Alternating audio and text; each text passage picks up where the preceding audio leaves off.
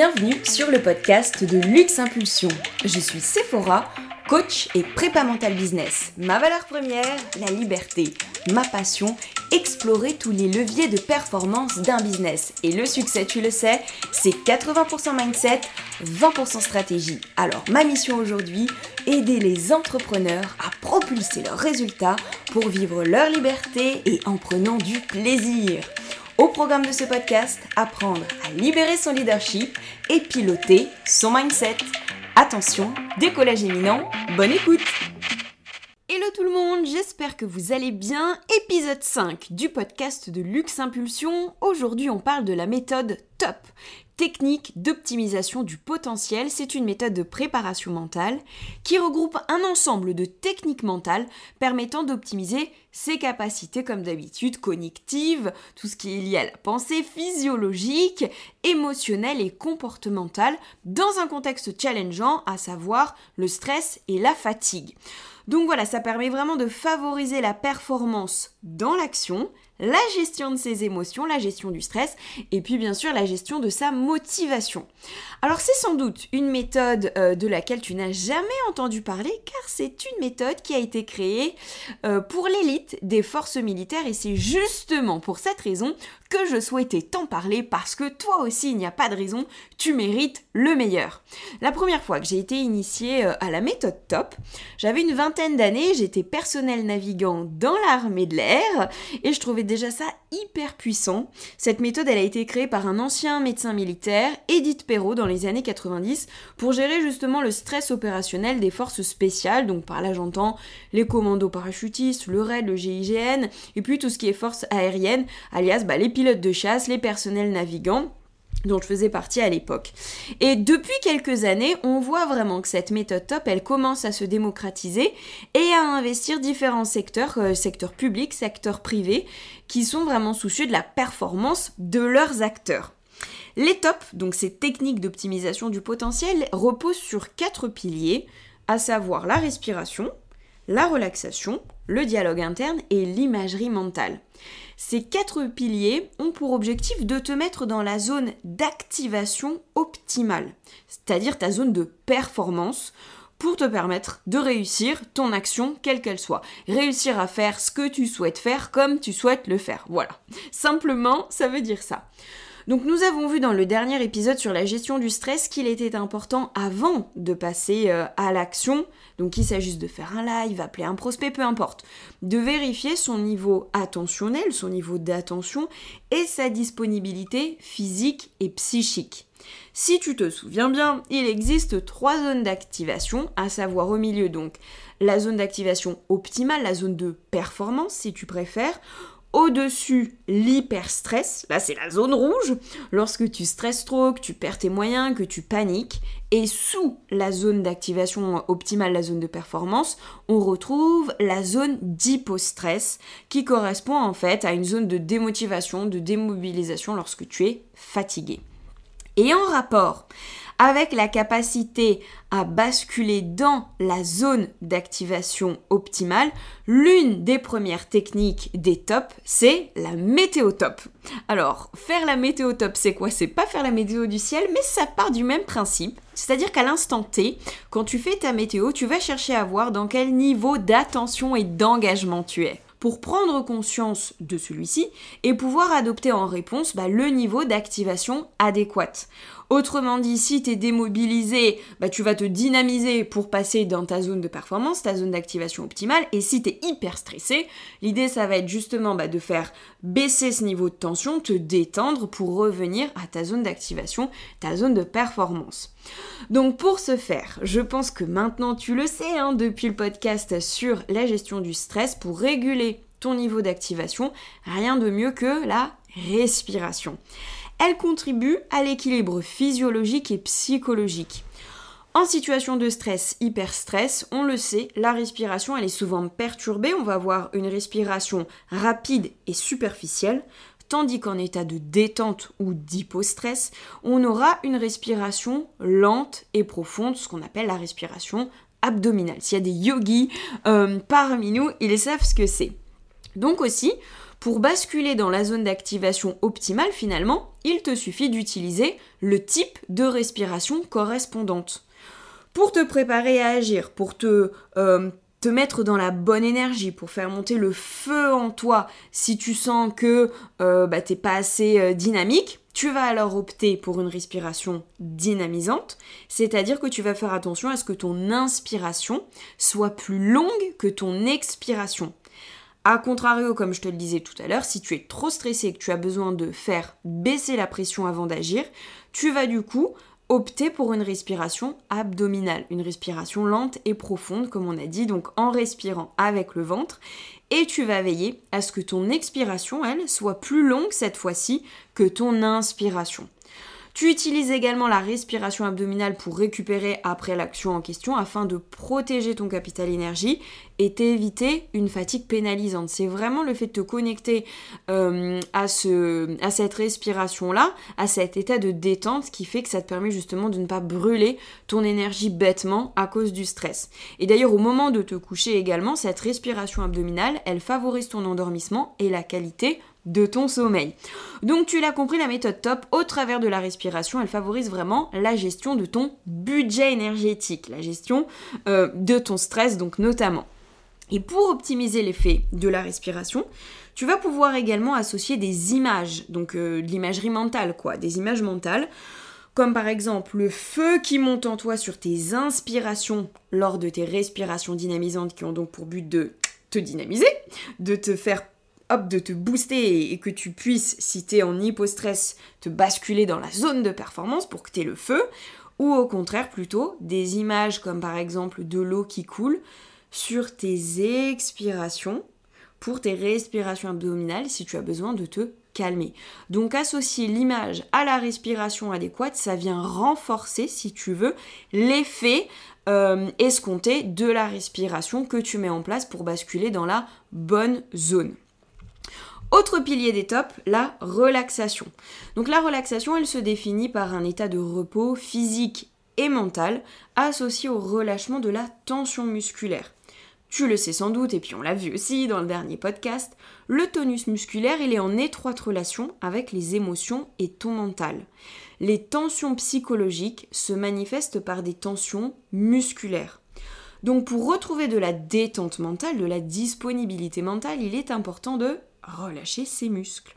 Et la relaxation, elle a donc trois objectifs. Te permettre de récupérer, te permettre de te détendre et surtout en top, te rendre disponible et concentré pour un travail d'imagerie mentale. L'état de détente permis par la relaxation, il va vraiment favoriser un état d'hyperconscience qui va favoriser ta réceptivité et le fait que tu crées bien plus facilement des images mentales. Donc on, comprend tout de suite que finalement toute imagerie mentale non précédée justement de cette phase de relaxation perd tout de suite de son efficacité. Donc c'est pour ça que si tu fais de la visualisation sans te mettre dans cet état de détente, tu auras beaucoup plus de difficultés à rester concentré dessus, à rester focus sur ton imagerie mentale et donc il y a mille et une pensées parasites qui pourront justement eh bien, te sortir de cette visualisation. Donc si tu veux qu'elle soit opérante, fonctionnelle et efficace, d'abord fais attention à bien te mettre dans l'état de détente pour optimiser euh, ton imagerie mentale. Donc pour rappel, pour se relaxer, il suffit d'imaginer en fait un espèce de scan corporel qui de haut en bas viendrait vraiment relâcher progressivement chacun des muscles de ton corps au fil de sa progression. D'ailleurs justement, J'en profite pour faire un gros disclaimer sur la relaxation.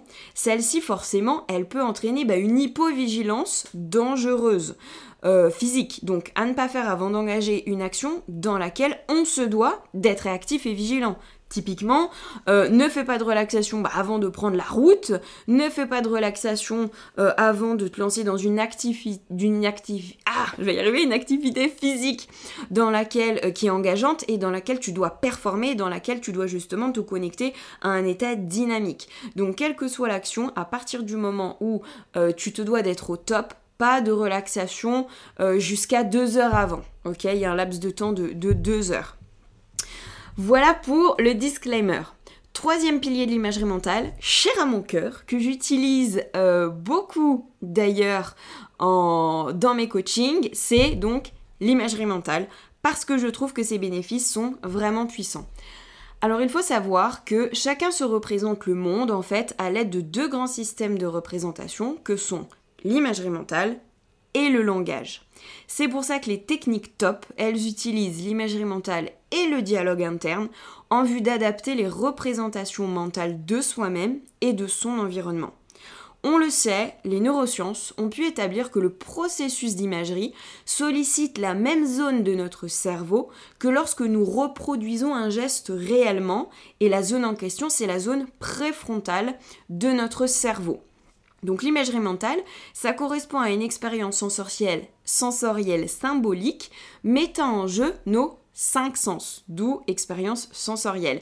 Donc cinq sens qu'on appelle le VACOG dans notre jargon, et donc c'est visuel, V de VACOG, auditif, kinesthésique, olfactif et gustatif, les cinq sens. On le sait, le cerveau c'est vraiment le plus perfectionné des simulateurs et on parle alors de simulation cognitive. L'imagerie mentale, elle a fait ses preuves en matière de gestion émotionnelle. Et d'ailleurs un autre exemple d'outil top, justement, c'est le renforcement positif. Le renforcement positif, c'est le fait de se connecter à, alors en état de détente euh, toujours, à une image mentale qui est positive. Ce peut être une image euh, mentale réel comme un souvenir ou imaginaire, mais qui va nous renvoyer en fait à une sensation positive et en l'occurrence peut-être à une sensation de confiance, de réussite, de plaisir ou de bien-être. Et en se connectant à euh, cette image mentale positive, on va chercher à se connecter aux sensations justement de confiance et de réussite en balayant l'imagerie en question avec nos cinq sens. C'est-à-dire qu'on s'intéresse dans ce que l'on voit dans notre imagerie, à ce qui nous renvoie au sentiment de confiance, dans ce que l'on entend dans notre imagerie, à ce qui nous renvoie une fois encore au sentiment de confiance, dans ce que l'on ou dans ce que l'on ressent, c'est-à-dire un, un kinesthésique qui peut être aussi bien externe qu'interne, ce qui nous renvoie de la même façon à cette sensation de confiance, etc., etc. On fait la même chose pour ce qu'on pourrait sentir avec son nez, donc une odeur, qu'elle soit physique ou symbolique, et la même chose pour le goût, ça peut aussi bien être un goût réel qu'on aurait dans, notre image, dans notre imagerie, qu'un goût euh, symbolique. Et donc l'idée, ça va vraiment en fait de se connecter à ces différentes euh, sensations. Et là, vraiment, le renforcement positif va pouvoir s'ancrer en nous, ce qui nous permet en fait d'améliorer notre confiance en nous, de réactiver des stratégies gagnantes antérieures, de stimuler nos capacités à créer de nouvelles stratégies, et ça permet aussi de développer notre motivation en particulier à travers justement bah, l'augmentation de ce sentiment de compétence, de puissance perçue, et ça participe aussi à une bonne gestion du stress. Donc, faire un renforcement positif, dès qu'on en a besoin, ça permet vraiment de booster sa confiance, sa confiance dans le business par exemple, ou avant d'entamer quelque chose de particulièrement challengeant. C'est vraiment ce qui nous permet de rentrer dans la bonne énergie avant de passer à l'action. Je parle ici du renforcement positif, mais de manière plus générale en prépa mentale. On utilise aussi bien l'imagerie mentale pour réguler ses émotions positives comme négatives. On peut augmenter son énergie ou gérer son stress également avec une visualisation, une imagerie bien-être. On peut travailler aussi sur ses croyances grâce à l'imagerie, ses projections futures pour tout ce qui est définition d'objectifs, etc. Et en PNL, toujours même avec ce principe d'imagerie, on peut travailler sur sa perception du passé. Ça permet de reconstruire justement grâce à l'imagerie son histoire en régulant les émotions associées à ses souvenirs. On va pas toucher aux souvenirs, on va tout simplement grâce à l'imagerie venir réguler notre perception des émotions dans ce souvenir-là. Donc, il faut bien comprendre que tes souvenirs ne reproduisent pas la réalité des faits, mais ils reflètent, l'interprétation de ce que tu as eu sur le moment associée à celle que tu en as faite par la suite à travers tes vécus ultérieurs. Donc ce qui compte, c'est pas tant la réalité, mais vraiment la représentation que l'on se fait des événements.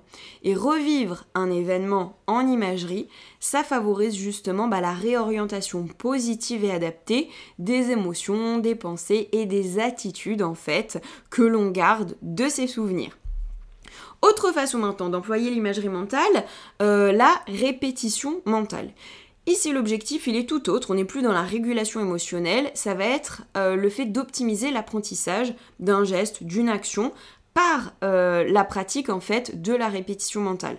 La pratique en fait de l'imagerie, elle vient consolider la trace mnésique en fait d'un geste ou d'un ensemble de gestes dans notre système nerveux. Donc la réputation, la réputation, la répétition mentale, ça consiste simplement, tu te doutes, à répéter mentalement toujours en état de détente, un geste précis, une séquence, une activité dans euh, sa totalité ou euh, juste un moment de l'action et de les reproduire correctement un certain nombre de fois pour vraiment réussir à ancrer euh, la bonne façon de faire, la bonne attitude, le bon geste. On est encore là dans de la simulation cognitive. Toujours important de bien se connecter lorsqu'on fait de la répétition mentale aussi à ces cinq sens pour bien connecter à ces sensations. Donc par exemple, tu peux devoir bah, répéter un live, euh, tu peux te voir en situation de coaching, tu peux te voir en situation de masterclass, en situation d'appel découverte euh, ou tout simplement dans une conversation avec un prospect. Et donc tu vas vraiment chercher à te voir répéter l'action, donc toi dans l'action, autant de fois que nécessaire pour être parfaitement à l'aise et qu'au moment de le reproduire en réel, tu puisses le faire vraiment avec aisance et facilité. Et on a vraiment vu que la répétition mentale, ça augmente l'aisance, ça facilite la fluidité et ça a vraiment euh, des résultats hyper concrets en réel. Donc c'est vraiment quelque chose que je te conseille d'utiliser. Donc tu l'auras compris, la répétition mentale, elle te motive pour agir et elle t'aide à passer à l'action plus sereinement car du coup tu as compris, la situation te semble bien plus familière. Tu abordes l'action positivement et en pleine possession de tes moyens, ta confiance en toi est renforcée. La répétition mentale, elle te permet également de réactiver bah, les connaissances dont tu as besoin plus rapidement sur le moment et donc aussi par là de mieux gérer ton stress en équilibrant, tu te souviens, hein, ce que c'est le stress, la balance, en fait, la perception entre les exigences environnementales bah, que tu perçois et les ressources, tes ressources que tu perçois. Cette technique d'imagerie, elle est utilisée notamment avec les sportifs hein, de haut niveau, en cas de blessure et d'immobilisation euh, prolongée, et les études ont vraiment prouvé que leur niveau technique savait être maintenu justement par leur entraînement répétition mentale. Donc, ça fait ses preuves. De la même façon, en imagerie, tu as aussi la technique de la procédure mentale de correction, qui en cas d'erreur, par exemple, sur une action donc, que tu es faite en situation réelle, te permet justement de t'entraîner à la corriger mentalement jusqu'à temps que tu deviennes à l'aise, que tu deviennes fluide dans cette action, qu'elle te convienne, et donc tu la répètes ainsi mentalement et ça te permet d'ancrer la, bonne façon de faire. Donc de corriger mentalement, puis derrière de te familiariser avec la bonne façon de faire pour, une fois en réel in situ, être bien plus à l'aise avec euh, bah, la façon dont tu souhaites faire la chose en question. Pareil, hein, ça peut être n'importe quoi. Euh, le fait de faire un live, euh, un coaching, un prospect que tu aurais au téléphone ou avec lequel tu communiquerais sur Insta, n'importe quoi. C'est vraiment, ça s'adresse à tout type d'action. Autre technique encore d'imagerie mentale, celle-ci orientée plus euh, futur et objectif, la programmation mentale de réussite. Là, l'enjeu, ça va être d'anticiper la réalisation de l'objectif à plus ou moins long terme dans de parfaites conditions. Et justement, si ton objectif euh, est plutôt long terme, l'idée, ça va être de découper des objectifs intermédiaires et de les programmer. Et la réussite de ces objectifs intermédiaires te permettra forcément d'atteindre ton objectif final et ça créera justement un renforcement positif très motivant pour toi à continuer justement à préparer bah, ton projet sur le long terme. Donc la programmation euh, mentale de réussite, elle agit positivement sur ta perception de toi-même et de tes capacités. Donc nécessairement, c'est hyper utile dans la gestion de ton stress. Ça renforce aussi bah, l'idée de donner bah, le meilleur de toi-même dans le plaisir. Et c'est vraiment ça, on le sait, hein, qui favorise la performance et surtout la relation à l'échec. Celui-ci n'est plus vécu comme la fin de tout, mais au contraire, tu arrives mieux à l'analyser pour en tirer des enseignements. Il devient alors une source d'apprentissage.